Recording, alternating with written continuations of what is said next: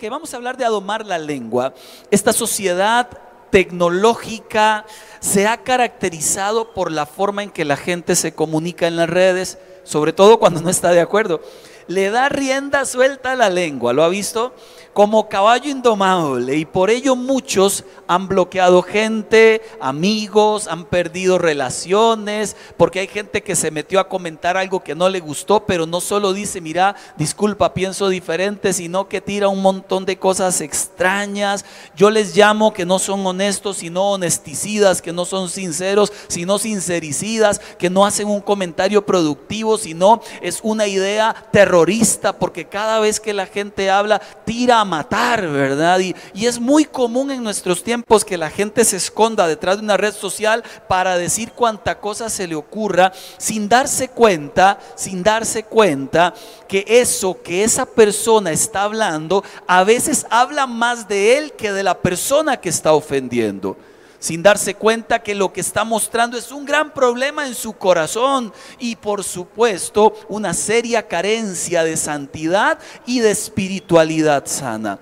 La expresión no conecta la lengua con el cerebro, no es un chiste, es una crueldad, sobre todo para el que suele escuchar a alguien que no habla, sino que da martillazos cuando habla. Ya lo decía bien Salomón allá en Proverbios capítulo 29 y versículo 20. Ojo con esta pregunta que hace Salomón. ¿Te has fijado en los que hablan sin pensar?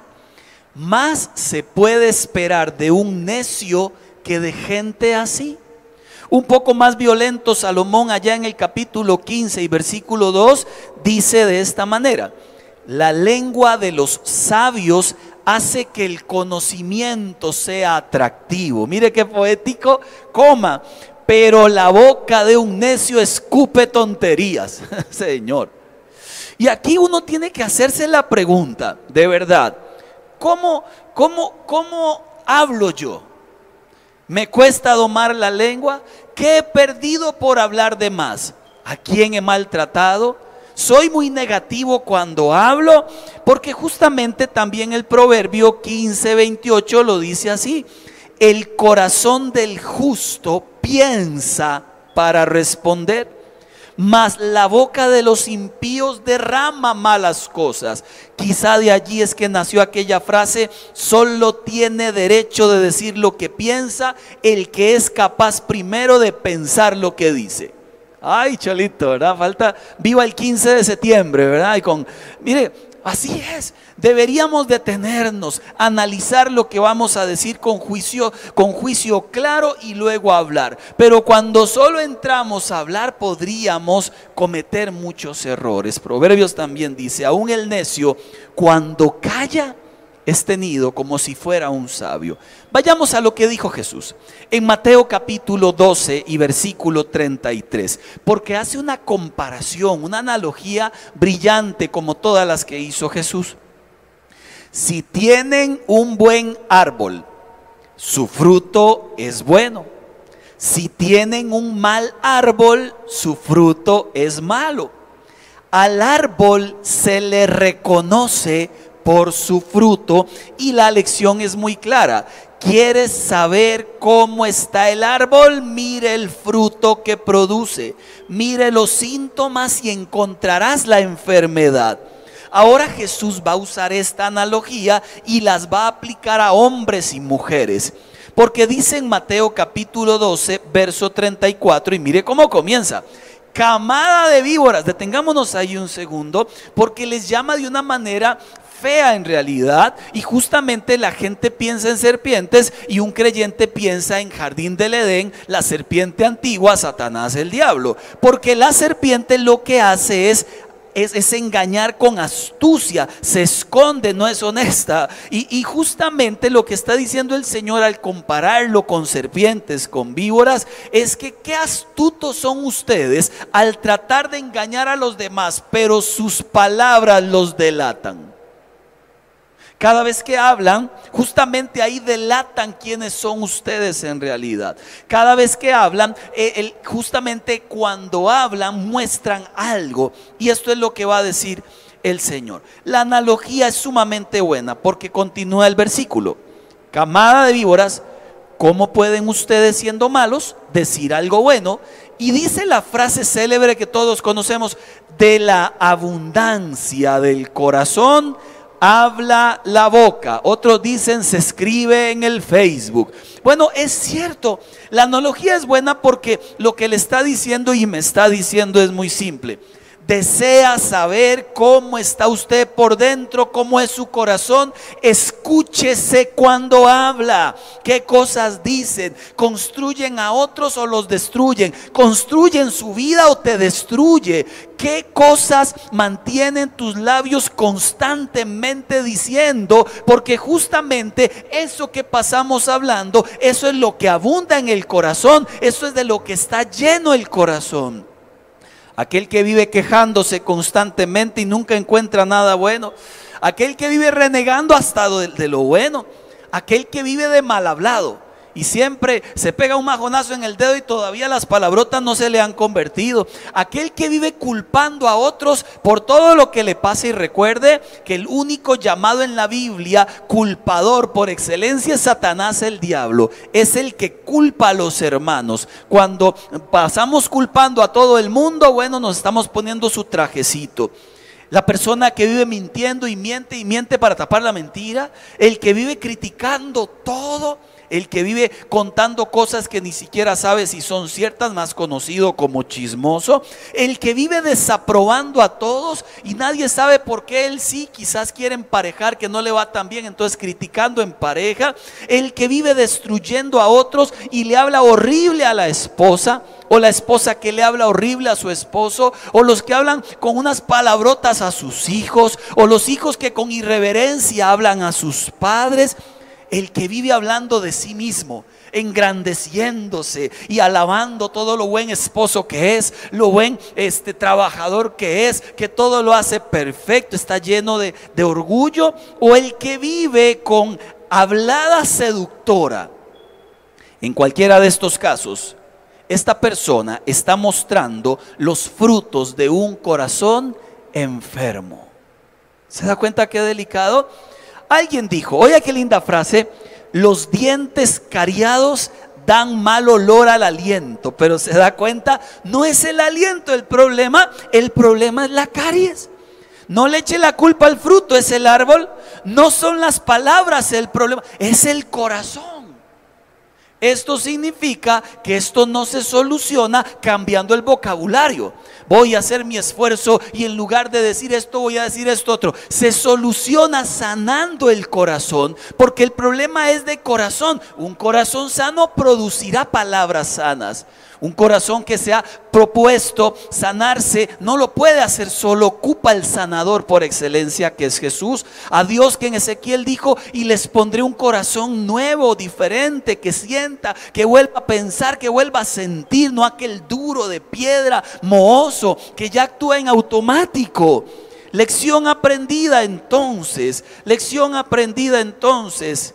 El camino no es cambiar el vocabulario, ese cambia solito cuando el corazón cambia.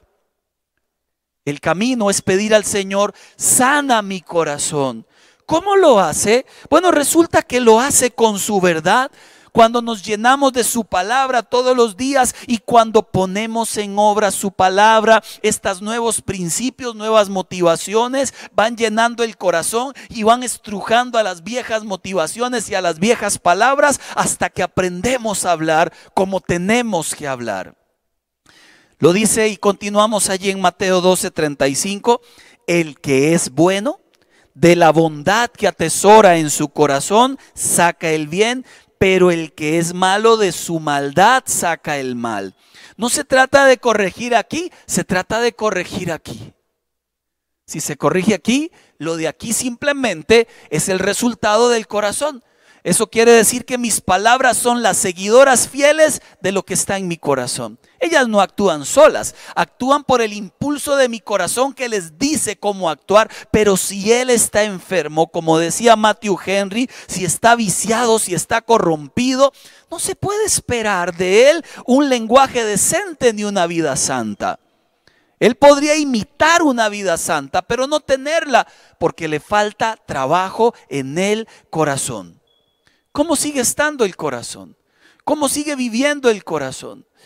¿Qué palabras salen constantemente? Porque alguno podría escuchar y decir, no, pastor, yo no digo vulgaridades. No se trata de la palabrota nada más. Se trata de cuánta forma negativa hablamos a pesar de que el día está bueno y siempre encontramos el pelo en la sopa y si no hay me lo arranco y lo echo. Y al final decimos, Dios mío, ¿por qué la vida es tan rara? Solo a mí. Ay Señor, qué mal está todo. Mire, y al final terminamos oscureciendo aquello que estaba lindo, que estaba limpio y terminamos llamando a las cosas buenas malas. Y es delicado. Y voy a, voy a hilar un pelo más delgado. Mateo 12, 36. Pero yo les digo, dice Jesús, preste la atención por favor, que en el día del juicio todos tendrán que dar cuenta de toda palabra ociosa que hayan pronunciado. Alabado sea el Señor y como diría Gigi Ávila, alábala que él vive, hermano. Mire qué interesante porque primero habla de un día del juicio. No olvidemos que el Señor va a juzgar a la tierra y a sus habitantes. Yo tuve una serie que se llama Prepárate, que el martes la vamos a anunciar para cualquiera que quiera volver a verla. Hablamos del rapto, hablamos de, la venida del Señor, hablamos del anticristo, hablamos de la marca 666, hablamos del día del juicio, hablamos de todo lo que el Señor ha dicho en su palabra. Pero mire qué interesante, porque resulta que parte del juicio tiene que ver con lo que hablábamos en esta tierra. ¿Oyó qué delicado? No, pero ya no andaba matando gente, no, pero ¿cómo hablabas? No, pero es que yo no andaba eh, en, inmoralidad sexual, no, pero ¿cómo hablabas? No, yo, yo no era idólatra, no, pero ¿cómo hablabas? Porque dice textualmente palabras de Jesús, en ese día todos, todos, incluye a Joaquín, te incluye a vos, Paula, te incluye a vos, Leitón, me incluye a mí, te incluye a vos, incluye a todos los que están acá, que son poquitos, eh, nos incluye a todos. Y dice, todos sin excepción tendrán que dar cuenta, o sea, tendremos que llegar al trono y a decir y a dar cuenta por cada palabra ociosa. Ok, vayamos a lo que significa esta palabra ociosa. Incluso los que no creen en Él tendrán que dar cuenta de toda palabra ociosa. Ahí creerán. Palabra ociosa, palabra inútil, palabra vana, que hiere, que golpea, palabra ligera que no se piensa, que tiene el potencial de hacer mal y aún de ofender con la intención de destruir. El mejor ejemplo para esto es una pelea matrimonial. Una pelea. Voy a contarle una que puedo contar que tuve con Jackie. No importa, mi amor. Te amo, I love you. Voy a contarle una que tuve con Jackie y se me salió una palabrota. Hace como 20 años la conté. Em, iba yo a predicar a, a un lugar esa noche a Coronado, creo, y el tema era cómo resolver conflictos matrimoniales. Pues resulta que Jackie, como dura mucho alistándose, no sé por qué, solo a ella le pasa eso, o a un 90%. Lo cierto es que Jackie le, le, gusta, ¿verdad? Alistarse, y yo lo veo al revés, yo lo veo no como que le gusta alistarse, sino que le gusta molestarme, ¿verdad? Amén. ¿Cuántos dicen amén? Entonces yo, yo lo veo al revés, yo lo veo porque sabiendo que yo soy como Speedy González, ella dura, no debería durar, debería alistarse como yo, porque a veces uno quiere que ella sea como uno, lo cual es un error. Entonces, ese día, pues, e, ese día en la mañana, me tocaba predicar en la noche, a ella le precisaba algo. Y me dijo, mi amor, corramos hoy porque tengo que llegar a donde dónde. Y digo yo, ah, qué bonito, corramos hoy. Ahora, porque ella necesita correr, yo debo correr, pero el resto de nuestra vida, a mí que me ha urgido, a ella no le urge, pues ahora le voy a pagar con la misma moneda con que ella me ha pagado a mí los últimos años. Amén. ¿Cuántos dicen amén al ejemplo? No, mejor no lo sigo. Sigamos. Mateo 12. Se los termino. Mire, y duré saliendo, ella estaba en el carro, ahí era yo el que me ponía un pantalón kaki, pero es que no luce, entonces me ponía uno negro, esta camisa, ay no, es como que no le va el moñito, entonces me cambiaba la camisa, mire, hice todo lo que hace ella. Y no me sentía cómodo con el peinado, entonces me volví a peinar para el otro lado, como si tuviera mucho, ¿verdad? Pelo, cabello. y al final salí cuando me dio la voluntad. Y ahí salí. Ella estaba bravísima con los cachetes rojos, rojos, así como, como, como Popeye con la, con la pipa esa que tiene. Y ella me mira cuando yo montaba el carro, yo con la sonrisa malévola de, qué rico, ¿verdad? Qué bueno. O sea, ya era hora, ya era hora que aprendiera la lección, ya era hora. qué error, qué error, eso no se hace. Qué error, qué feo, pastor, qué feo. Y comenzó a reclamarme, usted, que usted sabía, y yo ocupaba, y yo sigo con la sonrisilla de gané, ¿verdad? Lo que pasa es que era tanto lo que me dijo que me cansó. Entonces le dije, ay, ay, ay, ay, ay, ya, sea tan ridícula. Ah, yo creo que nunca le había dicho eso, ¿verdad?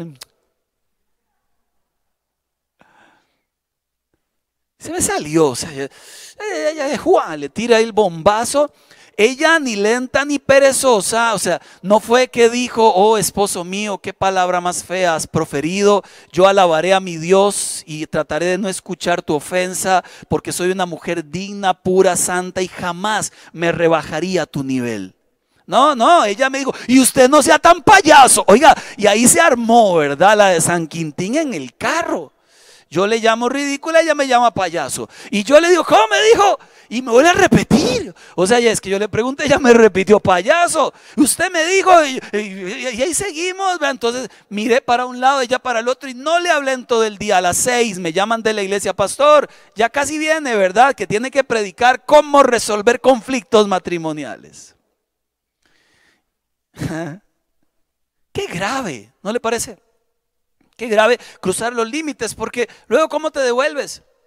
Por más que uno pide perdón después, ya le dijiste la palabrota. Ya no lo amo. De por sí estoy harta de tu vida. Ya mira, y al final, qué delicado, cuánto daño hacemos, cuántas palabras groseras hemos dicho, cuántos hijos recibieron una palabrota de nuestra boca y luego decimos, ¿cómo la devolvemos? En el mejor de los casos, pidiendo perdón. Pero hay gente que ni perdón pide. Lo deja así y ya el daño lo hizo. Y lo deja así. Como, como si después de un golpe con un martillo, eh, la cosa eh, explotada y la sangre se resolviera solo. No se resuelve. Mateo 12:37, porque por tus palabras se te absolverá y por tus palabras se te condenará. Claramente todos somos responsables de acciones, de palabras, las cuales en el día del juicio igualmente por nuestras palabras seremos salvos, porque con ellas, dice Romanos, aceptamos a Cristo o lo rechazamos. Y el que lo acepta se salva, el que no lo acepta se condena. Eso enseña la palabra textual. Entonces nuestras palabras tienen el poder de, de, alimentar nuestra vida o de destruirla. Tienen el poder de construir en alguien o de destruirlo. Nuestras palabras tienen poder de vida y de muerte para otros y para nosotros. ¿Sabe que es interesante? Que, los cristianos somos diferentes. ¿Cuántos dicen amén? Somos diferentes. Damos vida cuando hablamos, no muerte. Pensamos diferente, hablamos diferente, reaccionamos diferente, ¿verdad? ¿Verdad? Así, así somos. Por lo menos así deberíamos ser, ¿verdad? Mire, mire lo que dice Colosenses, y este es el llamado que Dios nos hace. Colosenses 4:6. Que sus conversaciones sean cordiales, agradables a fin de que ustedes tengan la respuesta adecuada para cada persona. Romanos 12, 14, y lo voy a repetir, bendigan a quienes los persiguen, no los maldigan, sino pídanle a Dios en oración que los bendiga. Si alguien te ha hecho daño, usted diga, oiga, señor perseguidor, este, yo te bendigo. Si alguien habla mal de usted, mire, Señor, mal hablado de mi vida, yo deseo que te vaya bien. Eso es lo que enseña la Biblia. Es, la contracultura, ¿verdad? Porque en la cultura es, si alguien te hace daño, reviéntelo. Si alguien te trata mal, sáquele todo el vocabulario que usted tiene y que sienta. Y si no, es el carro y atordíllelo. Mire, qué cosa rara, ¿verdad? Pero la Biblia nos enseña otro camino. Y el camino es diferentísimo al que esta cultura nos ha enseñado. Algunos dirán, pastor, imposible. Bueno, si vivimos lejos de Dios va a ser imposible. Si vivimos pegados a Él, esa gracia del cielo y esa paz vendrá sobre nuestras vidas, como lo enseña la Biblia. Primera de Pedro 3.9. No paguen mal por mal. No respondan con insultos cuando la gente los insulte. Por el contrario, contesten con una bendición. A esto Dios los ha llamado y Él los bendecirá por hacerlo. Lo leo otra vez, no sabe. Otra. No paguen mal por mal. Yo le sumo ahí, aunque se lo merezca. No respondan con insultos cuando la gente los insulte, aunque le hayan tratado mal a su mamá. Por el contrario, contesten con una bendición. Saliendo de la iglesia una vez, a mí me pasan cosas muy curiosas y yo creo que es para que yo las enseñe cuando predico, ¿verdad? Porque sirven. Esta no sé cuánto, pero voy saliendo aquí por la carretera principal y hay un señor mayor con un carro azul grande que pasa por allí. Espero que nadie lo conozca, ya di demasiados detalles, ¿verdad? Y, y, voy saliendo allí este, por una intersección, él va entrando, yo voy en la moto, él viene en un carro muy grande y cuando va a girar, claramente no cabemos los dos, pero mi moto es delgadita y el carro de él es una lancha, ¿verdad? Una carrota enorme. Él no solo agarra toda la calle, sino que me dice quítese. Ahora, si me, si me lo pide por favor, tampoco, es que, es que yo voy en mi lado, o sea, y tengo el espacio. O sea, ¿por qué me dice quítese? Entonces yo lo miro con esa mirada, ¿verdad? De, misericordia tierna, de, amor, de gracia. Y, lo miro y, le digo, porque uno a veces como que puya, ¿verdad? Decía mi abuela, ay, chalito, que puya. Uno que puya ahí, ¿verdad? Entonces yo puyo, entonces yo le digo que no, no cabe. O sea, eh, no, no cabía, era cosa, era una, una cosa, no cabía. Entonces, él, la reacción de este señor adulto mayor fue muy grosera, porque sacó la cabeza y bajó a todo, bueno, subió a todos los demonios y me los echó encima. Y trató tan mal a mi mamá, pero tan mal, que, debo reconocer que es la primera vez en mucho tiempo que, que, pensé en parquear la moto. Es la primera vez que lo pensé, en parquear la moto y, recordarle a ese Señor de, alguna forma práctica a través de los cinco ministerios que eso no se hace. Debo reconocer que es la primera vez en mucho tiempo que se me salió el fuá, ¿verdad? La primera vez. Y, yo y, frené. Y yo lo miré este, ya convertido, ¿verdad? Allí. Lo primero que, que pensé, porque me dijo muchas, muchas cosas seguidas, muchas. Y después de que me gritó así en la cara, arrancó. Y, y, yo paré, estoy en un estado de nervios. Lo primero que pensé, lo primero que pensé, lo primero que pensé, ¿qué cree que fue? Le voy a decir lo segundo que pensé y dije. Lo segundo que pensé y luego dije fue, no, Señor, no, Padre, no. Que nada le pase, Señor. Guárdalo, por favor. Él actúa así porque no te conoce claramente. Él actúa así porque está perdido en su vida. Yo soy creyente, yo debería actuar diferente. No, Señor, guárdale de todo mal. Que, que, no se mate cuando maneje, Señor. Guárdale de todo mal, líbrale del mal, protégelo, Señor. Cuídalo, Señor, y ojalá algún día me lo pueda topar para predicarle de tu amor. Lo primero que pensé no fue eso. Ya creo que ya entendió lo primero que pensé. Fue lo, segundo, sí. Lo segundo, sí. porque recuerdo que debo ser diferente, que mi vida es diferente, que Dios me ha dado la capacidad en Él para bendecir y no maldecir y no fui llamado a maldecir, aunque a veces lo hacemos. Ahorita le explico cómo. Santiago, vayamos a Santiago por favor, porque es el capítulo 3, eh, justamente es un capítulo dedicado a cómo domamos a este monstruo llamado lengua, a pesar de ser chiquitillo. Santiago capítulo 3, verso 1 en adelante, hermanos míos, no pretendan ustedes ser maestros, muchos de ustedes, pues como saben, seremos juzgados con más severidad. Una vez más, quien mucho habla lo juzgarán mucho. Todos fallamos mucho. Si alguien nunca falla en lo que dice, es perfecto, capaz de controlar todo su cuerpo, pero Santiago nos dice, a todos nos pasa o nos ha pasado, alguna vez nos pasará que en medio de una conversación se nos zafó algo que no teníamos que decir, que en medio de una conversación hicimos un comentario impropio, hablamos de alguien como si lo conociéramos y destruimos su vida, hablamos de alguien como si conociéramos sus motivaciones. Cuando la gente habla en, generalización es cruel, esos pastores, por Dios, eso no se hace. Pero bueno, ¿Alguna vez nos ha ocurrido a todos que, hablando de más eh, nos salieron palabras que no queríamos decir y terminamos haciendo cosas terribles? Por eso Santiago dice, si alguien nunca falla en lo que dice es perfecto y no hay nadie así. Todos fallamos. El asunto no es, no es tanto la falla que la vamos a cometer, es la reacción. Es pedir perdón, es enmendar, es corregir, es entender que por ahí no es el camino. Santiago 3.3, cuando ponemos freno en la boca de los caballos para que nos obedezcan, podemos controlar a todo el animal. Fíjese en los barcos, grandes, impulsados por fuertes vientos, pero se gobiernan por un pequeño timón a voluntad del piloto. Así también la lengua es un miembro pequeño del cuerpo, pero hace alarde de grandes hazañas. Imagínese qué gran bosque se incendia con tan pequeña chispa. La lengua es fuego, un mundo de maldad. ¿Vio las tres analogías que se usan allí? Como el caballo, ¿con qué se controla? Con un pequeño freno. Como el, timón de un barco controla un gigantesco barco y es chiquitillo.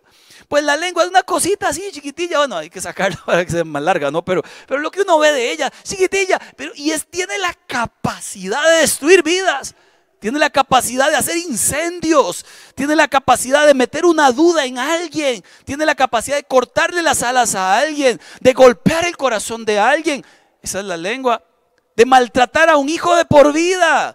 A hijos que ya grandes de 30, 40 años te cuentan lo que les dijeron los papás y lloran todavía por las palabras que les decían o las que nunca les dijeron que, que eran buenas y tenían que haberlas dicho.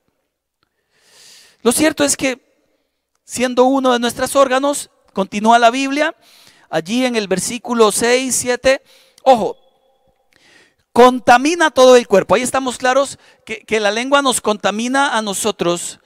Eh, yo creo que era el versículo anterior, el verso 6, porfa, yo creo que ahí me equivoqué. También la lengua es un fuego, un mundo de maldad, siendo uno de nuestros órganos, contamina todo el cuerpo. Y encendida por el infierno, ¿Lo decimos riendo o llorando? Y encendida por el infierno, prende a su vez fuego a todo el curso de la vida. Yo, quisiera tal vez búsquelo, yo creo que no se los puse allí en la hojita, es, Santiago 3, 3 6. En, en la parte B del versículo 6, dice textualmente Santiago, que la gravedad de la lengua es esta. Ella es capaz de ser usada por el infierno. Se lo digo en una frase.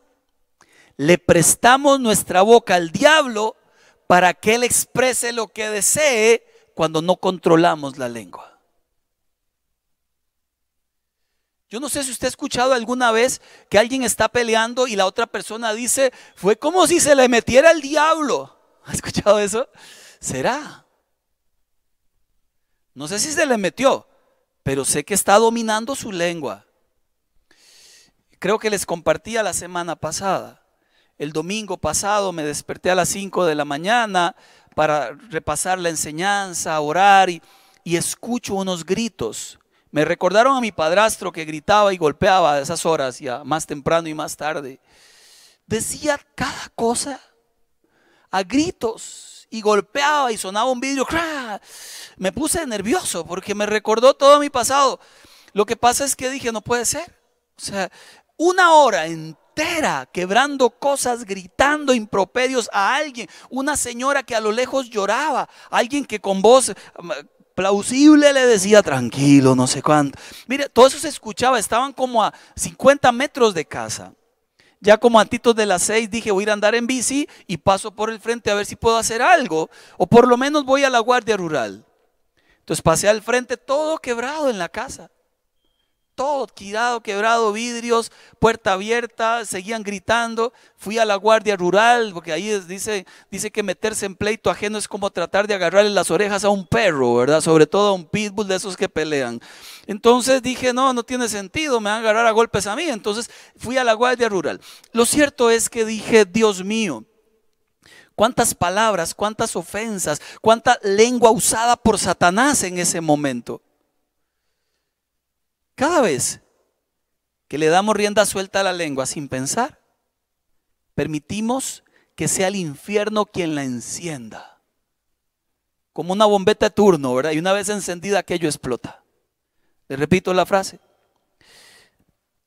Nuestra boca sin control es usada por Satanás. Santiago capítulo 3, verso 7. El ser humano sabe domar y en efecto ha domado toda clase de fieras, aves, reptiles, bestias, pero nadie puede domar la lengua, un mal irrefrenable, lleno de veneno mortal y aclara, con la lengua bendecimos a nuestro Señor y Padre y con ella maldecimos a las personas creadas a imagen de Dios. Venimos al culto, adoramos a Dios, luego salimos y decimos, viste a Román, ahí lo vi en la iglesia jugando de cristiano. Ya, ya se nos cayó, ya se nos cayó todo. Aquí cantamos, Señor, por ti haría y diría. Llegamos a casa y le decimos a la esposa, ah, señora más bruta sos vos. ¿Cuántas veces no le he dicho lo mismo?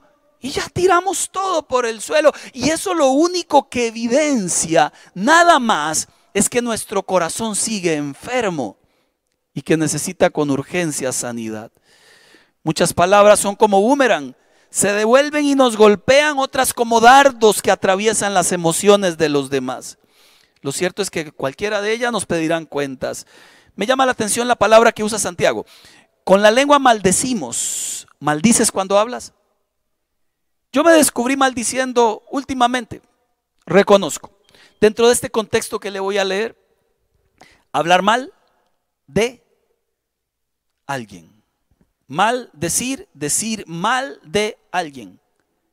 En términos más concretos, desear una desgracia, pronunciar el mal contra alguien, expresar un mal deseo hacia una persona, objeto, nación, ciudad, es un insulto, una declaración que se dirige contra alguien esperando que le vaya mal y la pronuncio con enojo, aversión hacia él, hacia aquello.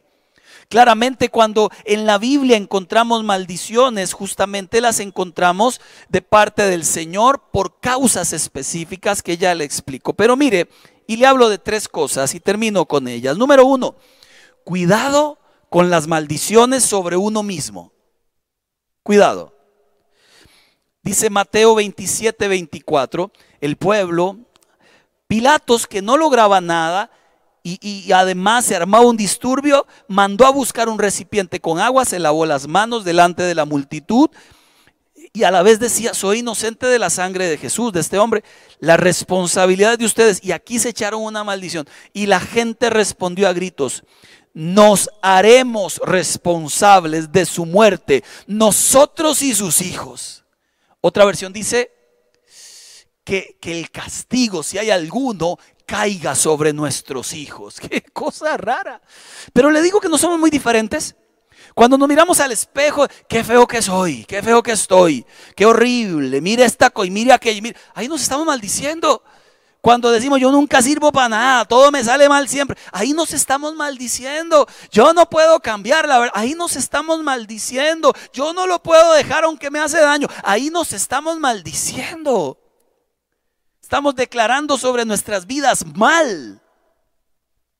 Y es posible que nos haya ido mal alguna vez, como yo lo decía siempre. A mí siempre me, pasan cosas. Mire, yo, yo casi que las llamo. ¿Por, ¿Por qué es que tengo que vivir con esa idea? ¿Quién me la metió en la jupa? No sé, porque no es en la cabeza, en la jupa que está metida. Siempre algo malo me tiene que pasar. Mentira, me pasan un montón de cosas buenas. Me casé con Jackie. Yo qué lindo, mi amor, es por el cumpleaños. Es mentira. Pero cuidado con esas palabras que decimos acerca de nosotros. Párese frente al espejo y diga, creación perfecta soy. Eso es bendición. Párese frente a los proyectos. Señor, gracias porque darás gracia en cualquier cosa que emprenda, porque te estoy poniendo delante de ellos. Pásese delante de los problemas económicos, Señor. En algún momento me sacarás a la luz de todo este montón de oscuridad que vivo con la economía. Porque eres fiel. Nunca saldré de esto. Porque eres bueno. Estoy hundido porque tú me levantarás. ¿Se da cuenta? A esto un libro le llama misiles de alabanza. En lugar de palabras de autodestrucción. Dos, Cuidado con las maldiciones que nos dan otros, pero cuidado para ellos a veces. Salmo 109, verso 28. ¿Qué importa que ellos me maldigan? Dijo el salmista. Bendíceme tú. Pueden atacarme, pero quedarán avergonzados. En cambio, este siervo tuyo se alegrará. Me gusta eso porque hay gente que ha hablado mal de nosotros, incluso, incluso existe la brujería y existe el satanismo. Entonces alguien se pregunta, ¿y si alguien de estos me echa una maldición, funciona? Bueno, a menos que usted no tenga papá. Pero usted tiene al creador del universo, que cuando Él nos bendice no hay maldición que pueda contra nuestras vidas. Dice la palabra que en la cruz Él se hizo maldición y cargó todas nuestras maldiciones. Esa historia de que como alguien me hizo este, ojos y, y dijo y le clavó un alfiler al bicho, mire, no es cierto, usted tiene a Cristo en el corazón y cualquiera que tenga a Cristo en el corazón tiene la victoria que Cristo ofrece y nada podrá tocar a alguien a menos que Dios lo permita. Todo está sujeto a la voluntad de Dios. Abraham capítulo 12, verso 3 de Génesis, Abraham Dios le dice, bendeciré a los que te bendigan, maldeciré a los que te maldigan. Nehemías 13:2 lo dice, porque ellos se habían propuesto negando a darles comida y agua a los israelitas en el desierto. Por el contrario, contrataron a Balaam para que los maldijera, aunque nuestro Dios convirtió la maldición en bendición. Entonces él llegó a maldecirlos y por cada palabra que decía lo que le saliera una bendición. Ese es nuestro Dios. Ese es nuestro Dios. Que si estamos amparados bajo la sombra de su mano, no hay maldición que nos pueda tocar. Ese es nuestro Dios. Y podemos confiar en eso. Tres, en la que me enfoco y me he enfocado en toda la enseñanza. Cuidado con las maldiciones que damos a otros. Dios en su justicia ha decretado maldición para el que se aparta de su voluntad como consecuencia por los pecados, aquellos que rechazan a Cristo. Cuando una maldición proviene de Dios o de una persona autorizada por Él, tiene fuerza, valor profético, un fiel cumplimiento. En el Antiguo Testamento eran comunes. Noé maldijo a Canaán, ¿se acuerdas? Eh, el hijo de Cam, por, por causa de lo que hizo. Lo cierto es que, que a nosotros se nos mandó a hacer lo contrario. Termino. A los creyentes se nos da una instrucción. Santiago 3:10, de una misma boca salen maldición y bendición, hermanos míos. Esto no debe ser así. ¿Puede acaso brotar de una misma fuente agua dulce y agua salada? Encontré un versículo de Pablo que, alguien le hizo daño y escribe Timoteo capítulo 4, segunda de Timoteo 4, 14. Alejandro, el que trabajaba el cobre, me hizo mucho daño, pero el Señor lo juzgará por lo que ha hecho. Cuídate de él porque se opuso firmemente a todo lo que dijimos. Acá Pablo no declara una maldición, pero sí una verdad. La ira de Dios está manifestándose sobre todo aquel que se opone a la verdad de Dios. Miremos a Jesús, primera de Pedro 2:21. Pues Dios los llamó a hacer lo bueno, aunque eso signifique que tengan que sufrir, tal como Cristo sufrió por ustedes. Él es su ejemplo y deben seguir sus pasos. Él nunca pecó, jamás engañó a nadie. Verso 23, no respondía cuando lo insultaban, ni amenazaba con vengarse cuando sufría. Una cosa diferente es tener firmeza y claridad para dar una opinión, lo cual es válido. Una cosa diferente es que tengamos el derecho a confrontar algo que no nos parece en respeto, eso es válido. Una cosa diferente es que llamemos la atención de alguien por un mal proceder, corregir, proponer es necesario, es válido. Maldecir es gravísimo. No llames es estúpido, necio a tu hermano. Dice Jesús, te expones al juicio y al lago de fuego. A ese nivel. Le he dicho termino y termino y, no terminé. Pero ahora sí termino y le voy a pedir a Leitón, ayúdame porfa, Leitón. Termino con este versículo de Mateo 15, 11. Lo que contamina, lo que intoxica, contagia a una persona no es lo que entra en la boca, sino lo que sale de ella.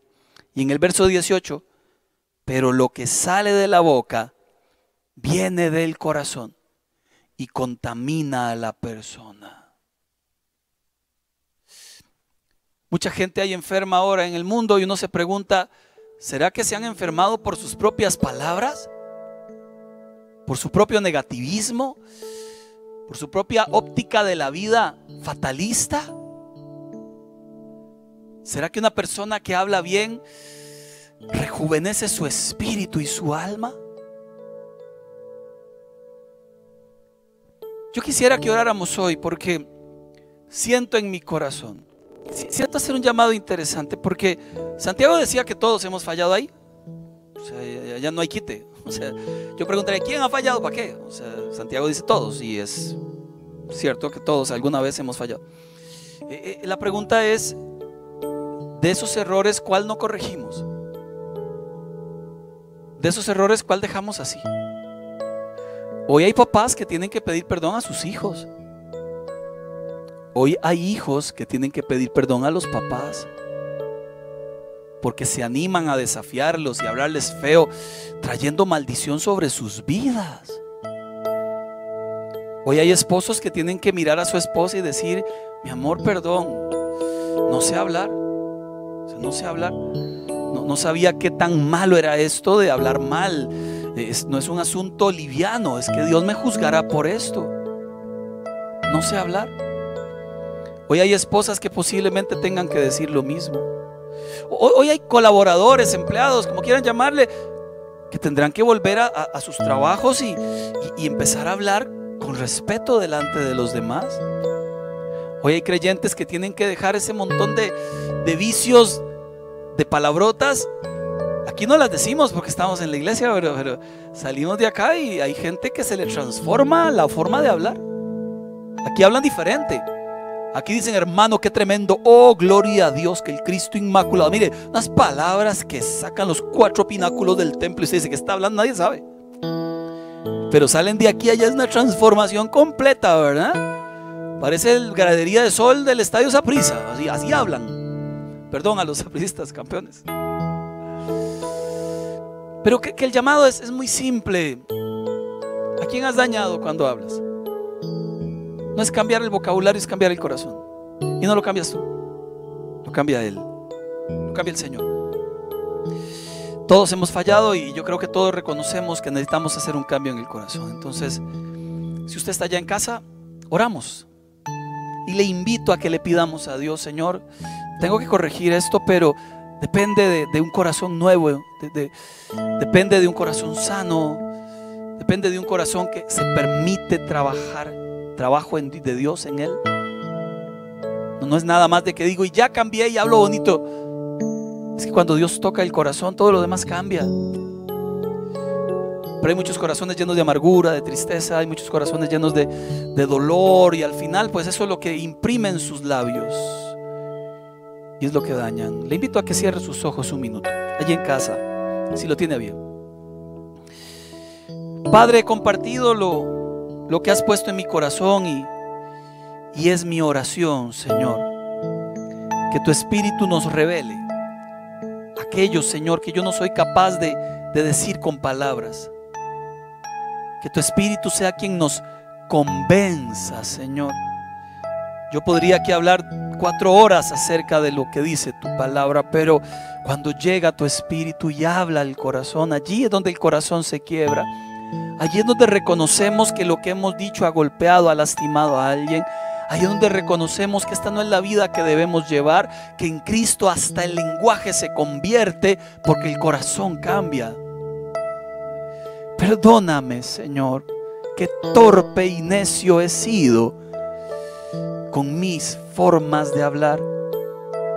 Pero quiero salirme de ese momento, quiero salirme de ese lugar de y convertirme en un sabio, en alguien que brinda paz, esperanza, consuelo, que cura y no lastima, que sana y no destruye, porque si hemos destruido, Señor, porque si hemos lastimado. Y no queremos, Señor, lastimarnos ni lastimar más.